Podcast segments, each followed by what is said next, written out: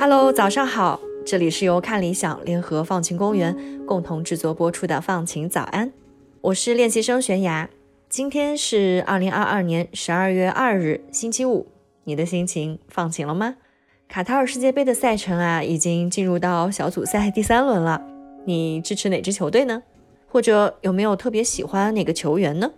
不知道你在看球赛的时候会不会生出和我一样的想法啊？视障者和听障者要怎样看球呢？残障人士在感官、肢体都受到限制的情况下，能不能和我们一样感受到足球的激情与魅力呢？他们能踢球吗？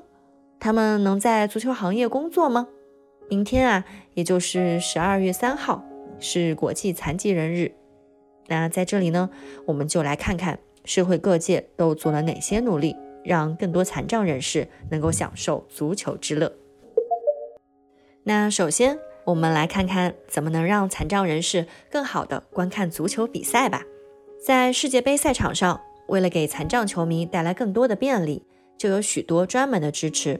比如，在所有场次的比赛当中，国际足联都提供无障碍门票，以供残障人士和行动不便的人士购买。每座球场都严格按照无障碍的标准来建造。包括无障碍停车场、座位、浴室，还有小卖部。国际足联主席詹尼·因凡蒂诺就曾经表示，2022年的卡塔尔世界杯将会是有史以来最容易入场的世界杯。还有一些服务和设施都创造了世界杯历史上的第一次呢。比如，在海湾球场、卢塞尔球场和教育城球场这三个体育场里，都配有特殊的感知房间。这个房间是做什么用的呢？答案是，当比赛的气氛变得过于热烈的时候，患有自闭症或者类似残疾的儿童、青少年就可以在这里休息了。因为足球场上的欢呼对于正常人来说是一种享受，但是对于许多自闭症患者来说，这种声音是一种痛苦的体验。设置这些房间的目的呢，就是帮助那些可能会变得不知所措的人。对于他们来说，这里将是一个放松和调节的安静场所。那感知房间里有什么特别之处呢？每个感知房间最少可以容纳十个人，它配备有辅助技术，还有专人管理，并设置有非常大的有色窗户，球迷可以在其中不被他人打扰的观看赛事。此外，房间里还配有 LED 灯、彩色床垫和地毯等等，这些东西会发出柔和的光，它可以分散人的注意力。而且呀，房间里还配有降噪耳机、减压玩具，还有能在上面打滚的垫子呢。除此之外，比赛还会为视障人士提供阿拉伯语的实时赛况解说。除了身处看台的视障球迷可以听到实时赛况解说之外，世界各地的视障球迷也可以通过专门的 APP 听到阿拉伯语和英语版本的实时赛况解说。其实，在今年年初的北京冬奥会期间。咪咕视频就为了解决听障人士无法在直播中听到赛况解说的问题，上线了智能字幕功能。这个功能还有个特别暖心的名字，叫做“为了听不到的你”。它有语音识别、智能翻译、字幕生成等功能，能够在赛事直播过程中同步呈现中英双语的字幕，并且覆盖了花样滑冰、短道速滑、单板滑雪、自由式滑雪等好几百个比赛场次。准确率高达百分之九十八，这让解说真正的被看见。这样，患有听障的朋友就不会错过任何一个精彩时刻了。在卡塔尔世界杯上，还有专门的志愿者和工作人员，在参加了特定的培训之后，他们会在赛事期间支持有特殊需求的球迷，而且他们当中的一些人本身就是残障人士。那残障人士如果想要在球场上踢球，要怎么办呢？足球还有其他运动都能够为残障人士带来很多好处。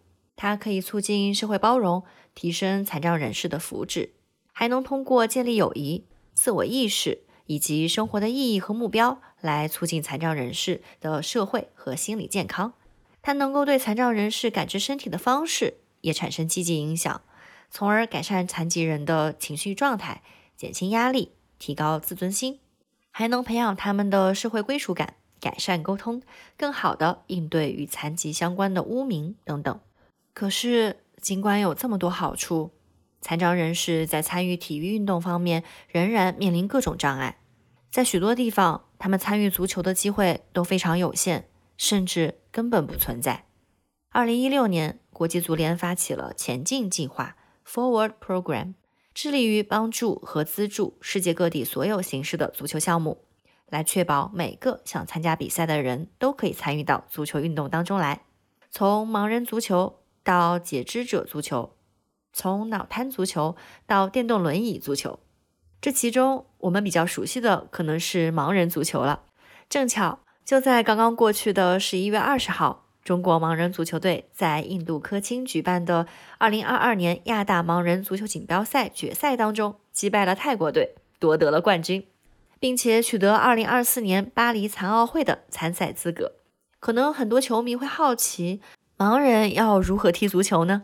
球员们是靠什么来判断皮球的位置的呢？他们又要怎样完成射门和防守动作？我们就以五人制盲人足球为例来介绍一下。比赛使用的场地长在三十二到四十二米之间，宽在十八到二十二米之间，大小呀只有传统足球场地的十分之一。球场的边界是一到一点二米高的围栏，这是为了提高比赛节奏和引导场上队员确定方位。比赛也分为上下半场，上下半场各有二十分钟，中场休息十分钟。在淘汰赛中，如果五十分钟的比赛决不出胜负的话，还需要进行十分钟的加时赛。如果还没有决出胜负，就会进行点球大战来决出最终的胜负。场上的队员是由四个运动员和一个守门员组成，其中四个运动员的视力必须被判定为 B 一，也就是说完全看不到光。而守门员的视力则没有明确的要求，他可以是视力正常的残障运动员。场上的队员除了守门员以外，必须佩戴中间衬有吸水布料的眼罩和头罩。除此之外，一般会有五名替补，还会有一个引导员，他们会站在对方球门后面，可以用语言来发出指令，或者通过敲击球门柱来给队员提供帮助。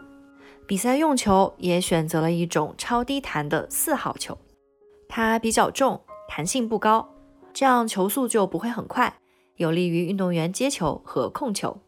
而且在球的内部还放置了发声装置，会发出叮叮当当的声音，以便运动员可以快速找到球。同时，运动员在控球的时候必须发出 “void” 这样的声音来告知其他人。在盲人足球比赛里。没有掷界外球、球门球，也没有越位的判罚。而且，因为盲人运动员完全是靠听力来完成比赛的，所以在观看盲人足球赛时，现场观众必须保持安静，在比赛过程中不能发出喝彩、加油之类的声音，以免影响到队员对球的判断。我还想介绍一种残障人士可以参与的足球项目，那就是电动轮椅足球。它在欧美的残障人士当中其实已经推广开来了。它的英文名字叫做 Power Soccer，字面意思就是力量足球。它所需要的场地呢和篮球场差不多大。正规的比赛场地是在木地板的篮球场上进行。轮椅足球所用的足球比一般的足球要大很多，直径达到了三十三厘米，而普通的足球直径只有二十二厘米。在比赛中。残障运动员坐在大马力的电动轮椅上，操作按钮使轮椅移动或者旋转，用轮椅底部的矩形铁架来击打足球。这样的设计既方便击打足球，又可以保护运动员。这样一来，运动员的身体几乎是接触不到球的，也比较安全。轮椅足球的参赛队员不分男女老幼，患有四肢瘫痪、多发性硬化症、肌营养不良症。脑性麻痹等残障的队员都可以参加。每支球队场上有四名队员，包括三名自由活动球员和一个门将。他们必须由两名重度残疾、两名轻度残疾的队员组成。二零一五年的时候，第三届电动轮椅足球世界杯在巴西举办，有二十五个国家和地区的代表队参赛。为了推动更多残障人士参与足球。国际足联还在2021年成立了一个专家工作组，工作组的成员呢，包括了残障球星，还有具有既定残疾足球项目的国际足联成员协会。他们的任务是帮助国际足联和会员协会在全球发展残障人士足球，包括支持残疾人足球队、开展残疾人足球联赛，还有其他活动。根据统计，全世界有超过十亿人患有残疾。占到了世界人口的百分之十五，而残疾人的失业率在百分之五十到九十之间。在大多数发达国家，劳动适龄的残障人士，他们的失业率是非残障人士的两倍多。而足球是全球三十五亿人的首选运动，因此啊，只有雇佣残疾人才能让这项运动真正的具有包容性。所以，国际足联正在努力为残障人士提供无障碍招聘。无障碍的工作环境，让残障人士得到更加公平的职业发展。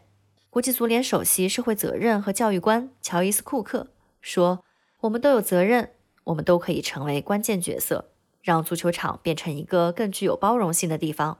每个人都可以实现自己的梦想。”他还说：“非常重要的是，残疾人有充分的机会作为管理者、领导者和决策者，占据应有的位置。”如果我们能让残障人士不仅能够享受足球，而且更频繁地为比赛做出贡献，这就太好了。